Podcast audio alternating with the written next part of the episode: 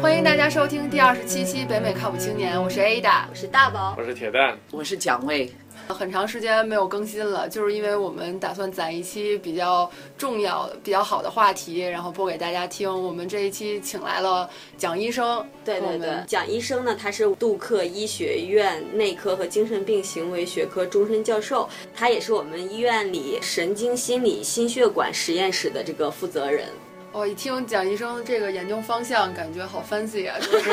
以前从从来没有接触过，但是又感觉好好奇，就是这个神经、心理这些方面。嗯、尤其你就不光说那些，你就是这一期我们就聊的是是什么是医学这样很严谨的一个感觉，让大家觉得正襟危坐要聊的一个话题。看蒋医生的这个经历，好像是不仅仅是跟心理学有关的，您介绍一下。应该说，主要还是心理学和心血管学，还有嗯神经学三个都搭在一起的一个学科，是一个综合的学科。对，是一个是一个综合的边缘的学科。那您这种呃学科的话，嗯，治病的话，那么是心理疏导为主呢，还是说要做手术呀，或者开药，或者要这种？怎么说呢？因为它是一种综合学科嘛，嗯、呃，应该说还是各个方面的元素都有。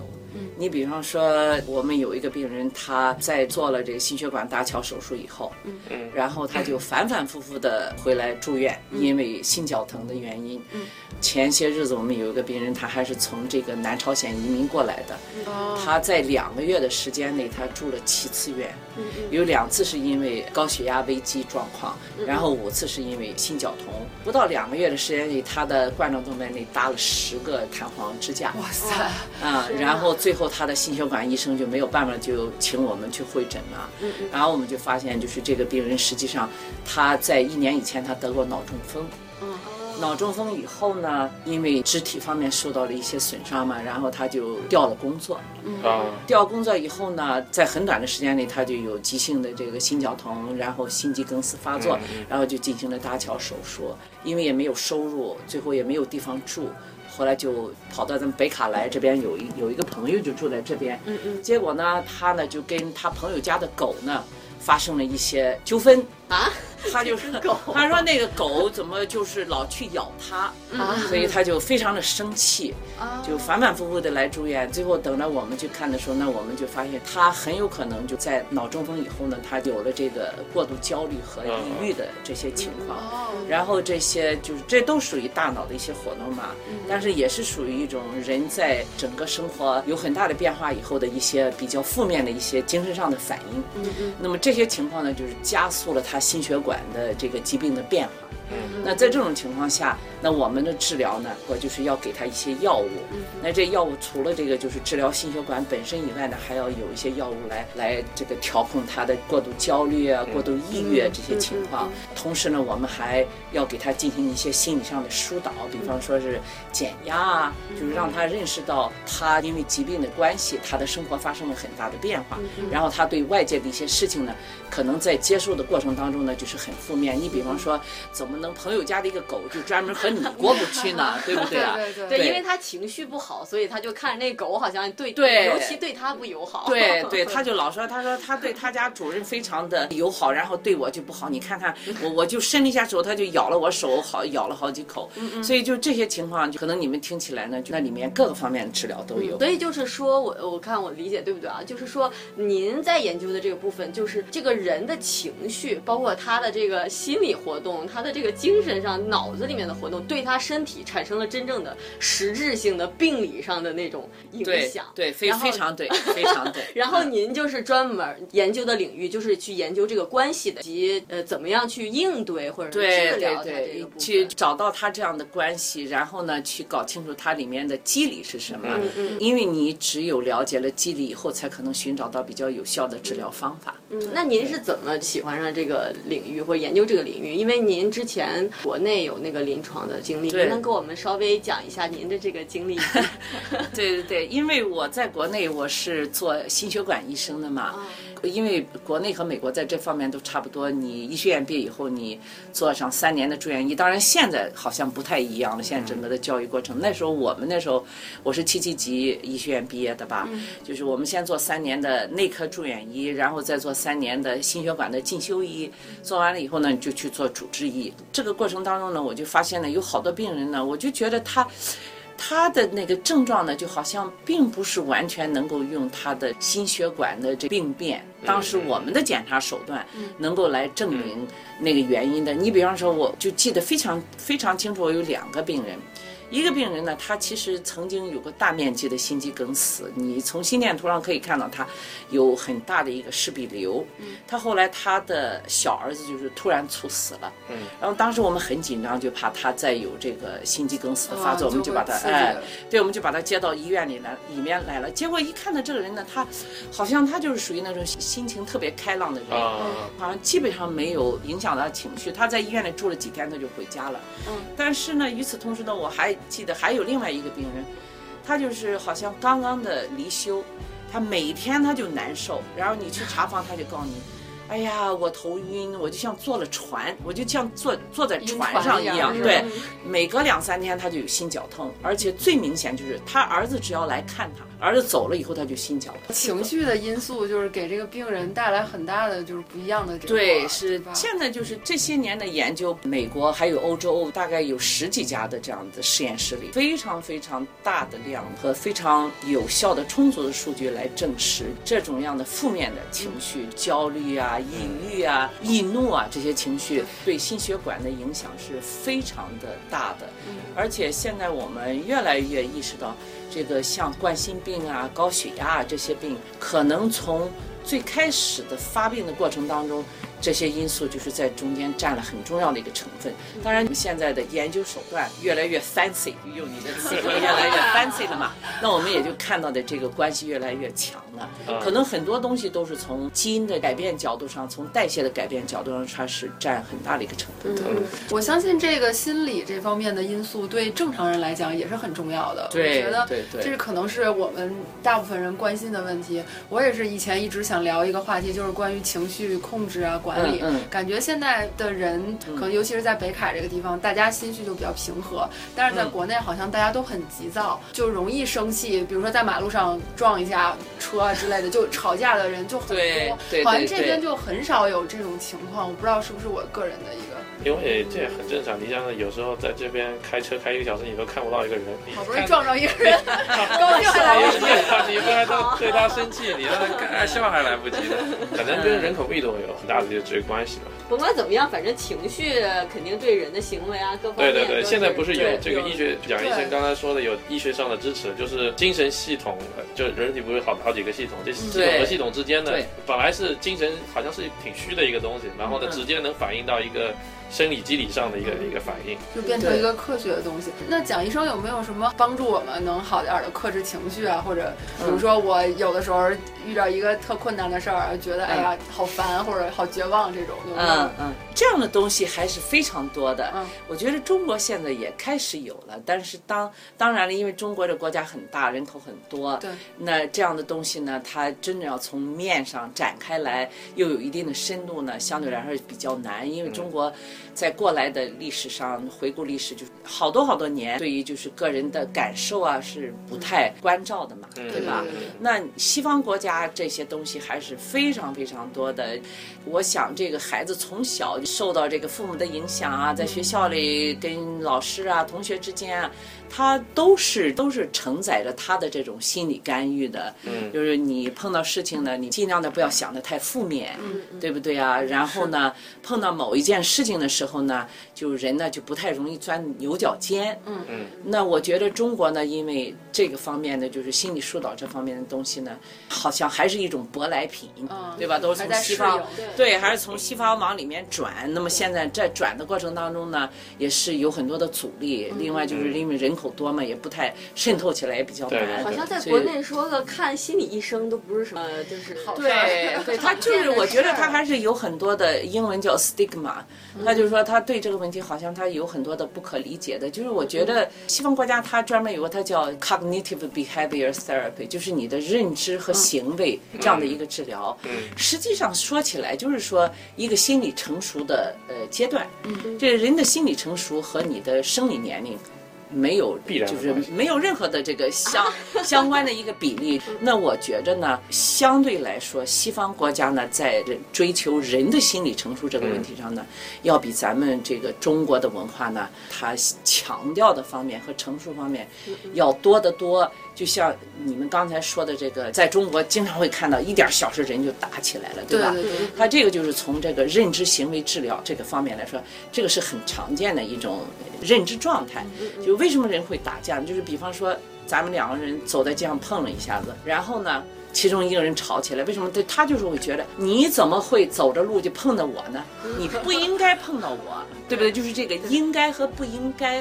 在认知行为治疗里面，它是一个很常见的一种认知方法。嗯就是生活当中很多很多的东西，它其实并不是由应该和不应该来定性的。哦对，那只是说生活当中这个事情就发生了，就发它生是了对对它是自然过程当中的一种好像必然出现的现象。如果你把它理解成了一个应该或者不应该，矛盾就来了。对所以他就矛盾产生了。那你要是和很多在西方长大的人，你要和他交流起来的时候，他好像觉得这个问题，怎么还会去想应该不应该呢？他就好像不存在那个问题，对吧？就大家对于世界上很多发生的事的认知，嗯嗯那那这个西方的这种心理疏导治疗呢，它就是。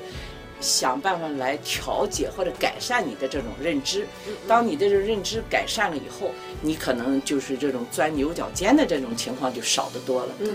您刚才提到这个西方和就是中国的有一些的不同啊，我到这边听到一些人说关于小孩儿，就因为很多人在这边就生了小孩儿嘛，嗯然后呢上了学之后呢就被判定成就是多动症这种东西，嗯就是 ADHD，、好像很多的小孩儿都被判成这个，而比如说你在中国的时候很少听很说少谁多对啊动对症啊嗯，而且就可感能觉现在多一点，对但原来对我们小时候谁听说哪个同学是嗯，活多动泼活症？泼好事对情，对 对，就感觉是一个很大的一个病。我自己个人的理解就觉得，这个尤其是对小孩儿，还是不要那么快的给他下结论，就他有一点那个倾向，我就给他判成一个病，不知道会不会对孩子的这个心理产生影响啊。 对我很同意你刚才的这种看法。精神疾病的这个诊断，它的诊断标准里头有一个很重要的一条，嗯往往的很容易被人忽略，就是说他的这个表现是不是和这个其他的正常的人这个表现来说，它有很大的一个差异。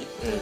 那这个问题说明什么呢？他和外周之间的这种互动，嗯，对不对啊？所以我经常会看到有些孩子，他说他有多动症，结果我发现是他的父母或者老师好像对这个孩子这种行为的理解上有一些偏差。嗯嗯如果说你有几个孩子，你看他们行为是一样的，但有的家长。他特别能够适应这种情况，他知道怎么来诱导这个孩了子解，他。对，在各种各样的情况下应该怎么样？可能这个孩子的这种行为呢，就改善的很快。嗯那有的孩子呢，他的家长呢，就一点儿都不能忍受这种嗯情况，而且他是采用了一种去吼啊、去教训啊、哦去……那孩子在这种情况下，他就变得越来越糊涂。那你说嗯对哪个孩子有病是哪个孩子没有病呢？ 我觉得这种情况太可难能判跟断了对对跟家长啊、跟老师对这个孩子的认识，它造成了很大的一个影响。所以孤僻症啊，现在全世界这个病都在上升，嗯还有这个多动症，所以有很多东西我觉着偏差还是有的。判断方面，对，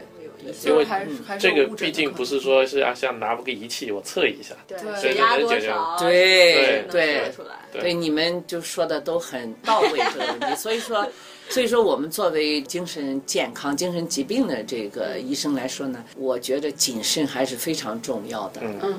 对，说到那个谨慎这个事儿，好像大家来看病吧，都是比较信任医生的，然后希望嗯医生能做一个比较好的那种判断，把感觉自己交给医生对对对，了就有一吗 种 就有一种托付的感觉。对然后，然后对您您是在国内就是也当过医生嘛，在这边也做过医生。那我感觉国内的医患关系更恶劣一点儿，出了很多就不好的新现闻在。医生已经对是高危行业了，对，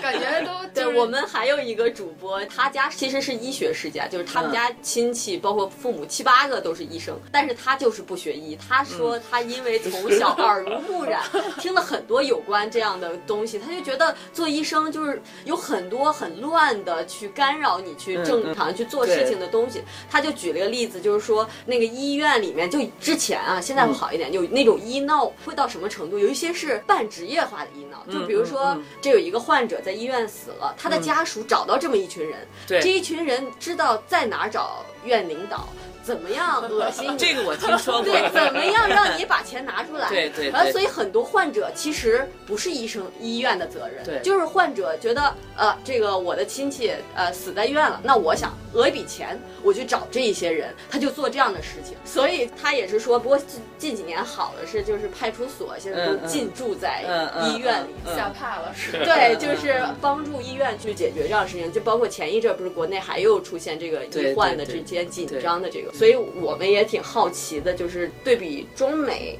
嗯呃，这个医疗系统这个医患的问题，包括对医生这个信任的这个问题，我觉着怎么来讲呢？这是一个很大的一个课题啊。对我嗯嗯我觉得这个东西是一个互相的，说到底还是一个人和人之间的关系的问题嗯，对吧？每个人在社会上都有他自己的角色。那你作为医生来说，你的角色就是为人解除疾苦，对不对？那作为病人来说呢？我看到你医生，我就是希望我的疾苦能够被解除。嗯，那这就是一个这样的人人和人之间的关系。但这个关系的处理的好不好，它是存在着很多很多内在的和外在的因素。那医生也是人，对不对啊？那我呢，就是说我经常会跟我的学生讲那个故事，就是咱们中国的盲人摸象。嗯，我就说我们医生其实就像那个盲人去摸摸那个大象，然后来讲述大象一样，就这就是我们，这就是我们内在的问题。嗯，你作为一个医生来说，尤其现在医学知识大爆炸，对不对？你不是一个神仙，你不可能所有的事情都记得住。对你必须要承认你的局限性。嗯，在充分的认识你的局限性的状态下，尽你最大的努力来帮助。你面对的这个病人，嗯，我觉得这样呢，关系就好处得多。如果你可以诚恳地告诉你的病人，有些事情我不知道，但是我尽心，我我尽心来帮助你，我觉得你这样你就很容易赢得病人的信任。如果你就是说，跑到一个病人那里，你就告诉他，我我百病皆治，我什么都知道，嗯那我觉得就是实际上实际上这个医生他就等于是给他自己制造了一哦个将来要出麻烦的问题。这个我觉得不管你是在中国、在美国、你在非洲，这都是一种非常不好可像行的方法。好像是这样的，好像比如说你来美国看病，医生会提前告诉你一堆，比如说这个做这个手术有多少多少多少副作用，对然后有多少多少种对风险，然后有的时候吓得你对都不都都敢哎不知道应该怎么办了。对，这也是我一个就是挺关心的问题，因为我嗯比如说父母啊岁数大了，或者上一辈儿爷爷奶奶，他们也将面临着一些治病的问题。 对，比如说我要做手术，这个选择的权利、签字儿的权利在你，但是呢，我告诉你，比如说百分之五十的情况下，你做完手术，然后他能怎么样？百分之五十能怎么样？两个都、比如说都不是很好，然后他让我签字儿，那我到底应该签吗？还是不签？就是我没有这个专业知识，然后医生也是给我解释了，那我这种情况下我应该怎么办呢？这个这个确实是一个问题。从这个积极的方面的这个角度上来考虑呢，就是说，那医生呢，他有必要给病人讲清楚，呃，你去要做的这一个手术或者是做的这一个 procedure，它的好处是多少，不好处是多少，有知权，知情知情权，呃呃，知情权是吧？知情权。但是呢，真的要是放到某一个病人的身上，尤其这个病人他要是也不根本没有任何的医学知识的时候，他就很难。你像我经常会说，你告诉别人你有百分之二的可能，你可能会大出血死 亡。那个病人他真的没有办法。什么叫百分之二的可能？对我来说就是百分之 百的可能，对对对不对啊？他一听见大出 血，他对就已经吓傻了。 对，而且病人他如果没有任何的医学科学知识的人来说，他真的没有办法来辨别这个事情。所以说，在这种情况下，应该还是医生的职责来把这个事情给病人讲清楚。这里面需要一个互相之间的信任。医学实践过程当中呢，他现在也是因为有很多的这个就是这个法律的诉讼啊这些东西呢，也让医生呢变得越来越谨慎了。嗯我们在西方呢，我们称它叫做防御性的医学呃医学实践，就是我总。总是要给自己哦留条有一后个路对留条后路。我如果不给病人讲清楚的时候，那万一要是出了事，他就来找我怎么办？所以说他对一定要给你讲清楚，对不对啊？嗯对那那你在讲清楚的过程当中，如果说你有一定的信任感，你比方说，我会经常跟病人说，如果你是我的家属，你是我的妈妈，你是我的外婆，我的决定就是做。因为如果你不做，你是怎么样怎么样怎么怎么样的不好，对不对？那做了以后呢，有可能不好，但是这个不好和那个你小不做的不好比起来，那就是分量就不一是样对，那那这样病人就能够比较想的比较清楚了，对吧？你说百分之二的大的大出血，如果你做了以后，那如果你不做，你百分之九十八，你可能一年以内就死亡，嗯那他就啊很容易分分辨清楚了。所以这个就说这个交流是要很清楚的。嗯再一个就是说，我觉得还是一个互相信任的问题，对吧？你像国内相对来说，我真的我我不是批评啊，我觉得就是说我在美国待了二十五年，对吧？我在中国待了三十六年。 真正说从成人的角度上来说，我在美国可能比在中国待的时间还时长间长，对不对啊？那我就是觉着呢，相对来说信任程度来说呢，那西方的人可能要比中国人来说，对于这个医学啊什么的信任程度要高一些。嗯嗯再一个就是社会的稳定，也是一个很重要的一个元素，对吧？你像你在美国，你是不可能有医闹的，病人万一真的有意见，他就会找去找律师，啊他没有那种中间的那些像痞子一样的人在中间你搞这些 乱七八糟的事情，对不对？那些人，嗯，是为什么呃不会有这种情况的出现？我觉得美国它就是长期它就是一个法治国家，啊大家嗯都懂法，也都遵守法律。我觉得可能嗯按按照照规则去解决。比如说你中国这件事情解决不了，第一想到的是我跟他没完，就而不是说 对我要找走一个正常途径，我去惩罚他也好，我去去讨回我应该有的，而对对对而就是我跟他没完，我不能让因你为好为什么过。呢？因为他知道走正常途径他解决走不了这个，对对对，我还不如替天行道的。 我说不是替天行道，对就是自己拿还是相信自己吧。对我对对政府我也信不过。对，但是我就想知道，美国比如说打这种医疗的官司，要不要顾律师花很多钱呢？呃，那得看什么样的情况。嗯，那现在就说，呃差不多每一个医院嗯，它都有它自己的律师系统。我们作为医生来说，我们要交很高的这个这种这咨询个费，呃，不是咨询费，我们叫这个就是医疗事故保险费。嗯那你像我是个人交吗？一个月就是四百块钱，自己交啊，啊，就每个医生都要交。嗯这个东西是来保护医生本人的，就是出了问题的时候，对，他出了问题以后，就是我们这个系统的律师他会来帮我们承担这个事。我我一直以为是病人要买这种保险，然后哦不不不不，病人病人买的是医疗保险，我们买的是这个医疗事故保险。 OK，啊对，那你像 Duke 这样的一个大的机构，它里面就是内外妇儿什么嗯样的专业都有，对吧？那手术科的医生他平均交的就高一些。嗯那如果我们医院里碰到了一个非常大的一个这种这个就是律师诉讼的案件以后呢，嗯那可能我们大家每个人的这种医疗事故的哎保险费都要涨，当然是按比例了，因为我们非手术科的还是少一些嗯嗯。六个医院，你像它专门有这个叫 patient relationship 嗯哦这样的一个机构。那病人都知道，他有意见就会找到这里来。啊，然后呢，这个系统呢，可能到时候会有事情来找医生。比方说，我前几年就碰到一个这样的事，我有一个病人嘛，他是精神病，他就始终不能接受他的这个双向情绪障碍的这个诊断。嗯，他本来在我这里都已经治的，真是就是基本上属于一种完全控制状态，但他就是内心里头有这个结。后来就跑到他的那个心血管医生那里去，跟心血管医生说：“你看我现在多好，我就是一个正常人，我没有病，可是我的精神病科医生非得说我有病，你给我把药都停 了吧，呃，我这些药对我的心血管病也不好。”结果他的心脏科医生就给他把药都停掉了，然后他就拒绝到我这儿来看，然后最后他又发病了。发病以后，他就把我给告到我们医院里的那个，他自己不吃 药，他还要对，告嗯他你就把我给 告告上去不能停 了。对，然后医院里面专门处理这些问题的人就来找我，然后他又看了病历，然后又了解了，最后就是这个事情具体怎么解决的我也不知道，因为也我也没有必要来知道这个事情嗯。但是就是对他就告你就是系统，那就绝对不会出现病人呐、病人家属跑到我我的办公室来打我啊，来闹。对无 对，理就没取有闹种这种情情况就对没有对，我觉得这个应该说还是一个社会性的一个系统性的问题。对中国，因为好多年嘛，嗯以前没有。现在在大的社会改革的过程当中，出现了很多问题，也是预想之中的吧。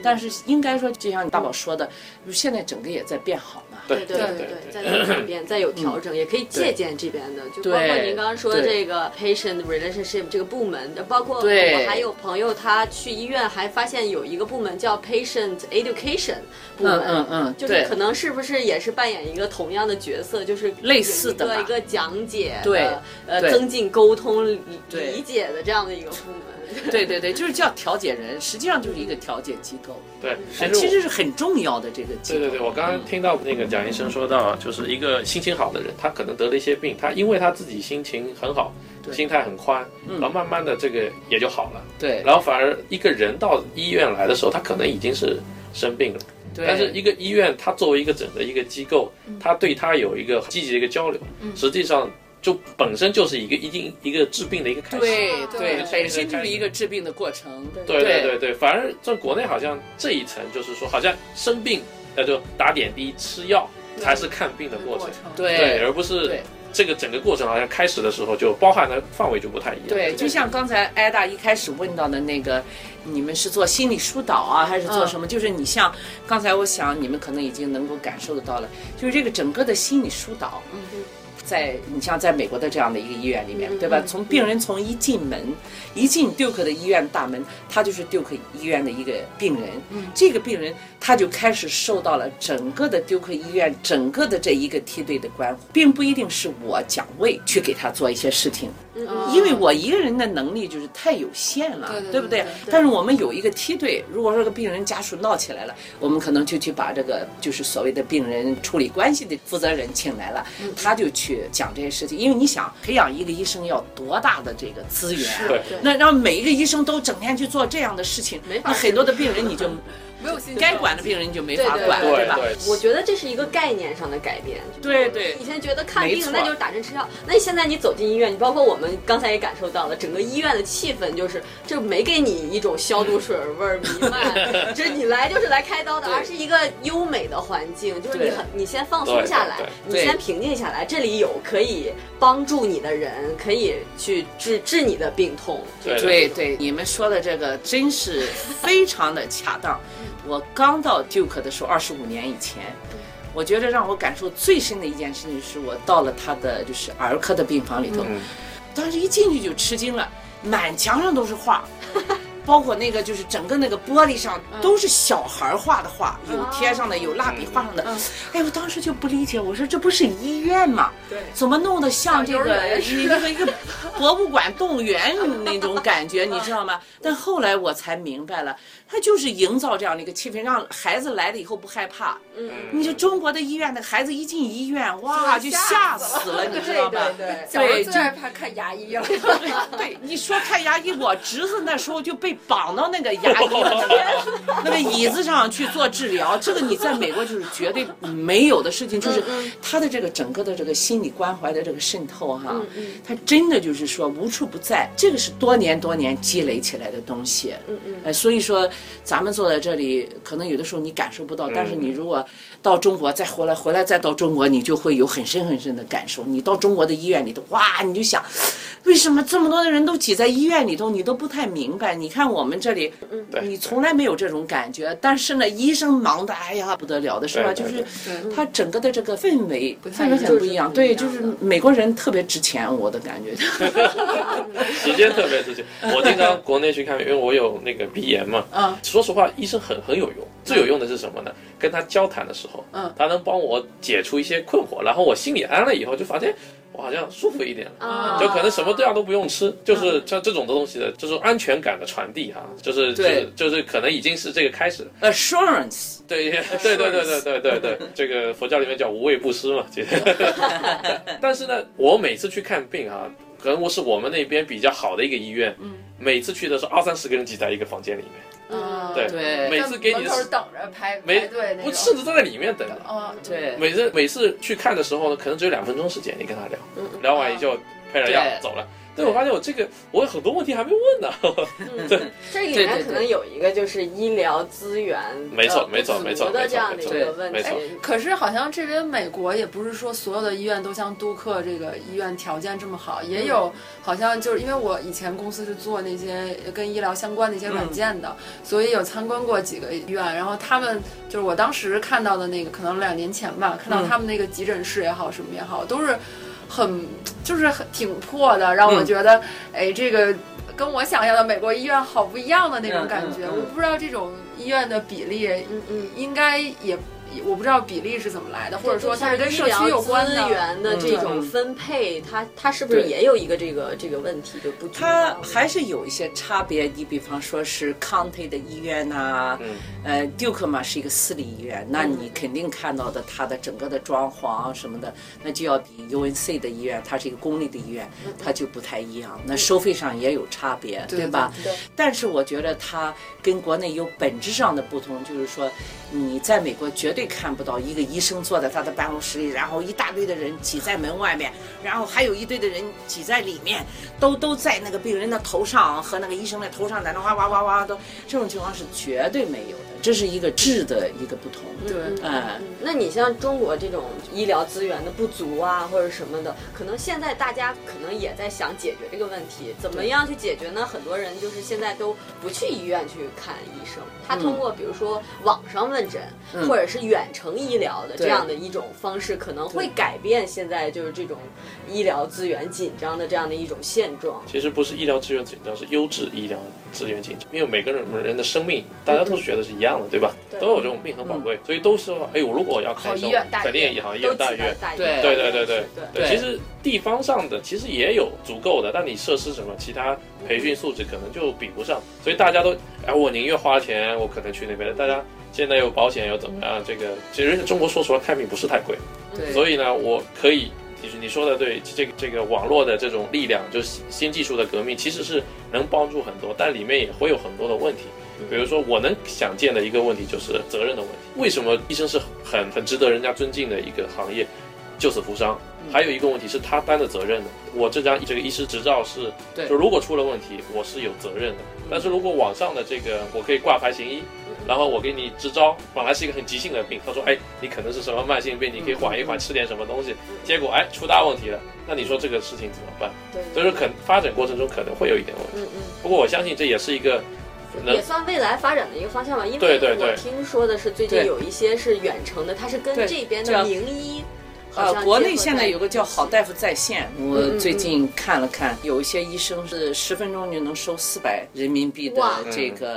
哇呃塞在线咨询费，那比我们美国可就要贵多了。啊嗯，啊，那美国现在它也是在这个就是推崇这种所谓的就是这线个上的远程治疗什么的。我觉得任何的一个新生事物，就像刚才铁蛋说的，肯定会带来一些其他的一些负面东西。但是有一些东西，我觉得这种远程的啊在线服务啊对对对，对它还是很有效的。像慢性病啊这种，有些东西就是想知道医生一些解释啊什么的，这是很好的。但有些急性的，你不看病人，不做检查，那真的可能会要误打事情。对，很清楚了。对，这今天这个谈话简直改变了整个我对医学的所有的那个原来的看法，啊就觉得嗯原来固有的这个东西啊，或者知识架构的这个东西，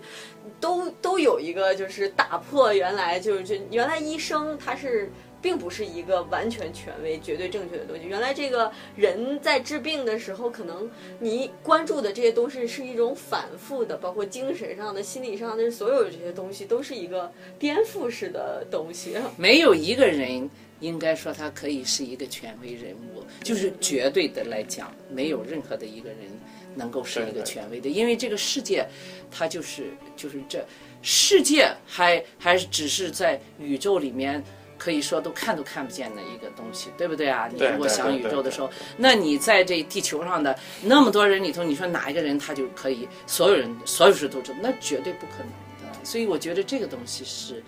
真的，嗯我真是说到了我我觉以得后才开始对这个 问题有了更深的我嗯理解。觉得这才是真正科学的态度，就是像相当于是说，我承认我的局限性，我也对承认我的成长性，就是我要不停的学习，嗯对嗯不停地对学习，不会，但是呢，同时呢，又可以把这个东西传承下去。对这里对，对，我们今天聊的特别成功，因 为蒋医生给我们带来了好多就是医学的这方面的观点，我觉包括得。很概念化。呃，我也我也从你们那里学到很多的东 西。不敢当。对，然后希望呃大家有什么方面的问题，也可以就是大家一起讨论，不管你是不是就是学在做跟医学有关的事儿，因为我觉得生病啊这种都是跟每个人息息相关的问题，都是大家所关心的问题。呃，然后欢迎大家关注我们的微信公众账号“北美靠谱青年”，呃，在微信公众账号里面回复“微信群”三个字就可以加到我们的微信讨论群里面，跟主播们还有跟小伙伴们一起讨论。呃，我们的邮箱是八零 talkshow at gmail.com，八零是数字的八零。然后谢谢大家收听，今天我们就到这儿吧，好吧，嗯拜拜，拜拜拜。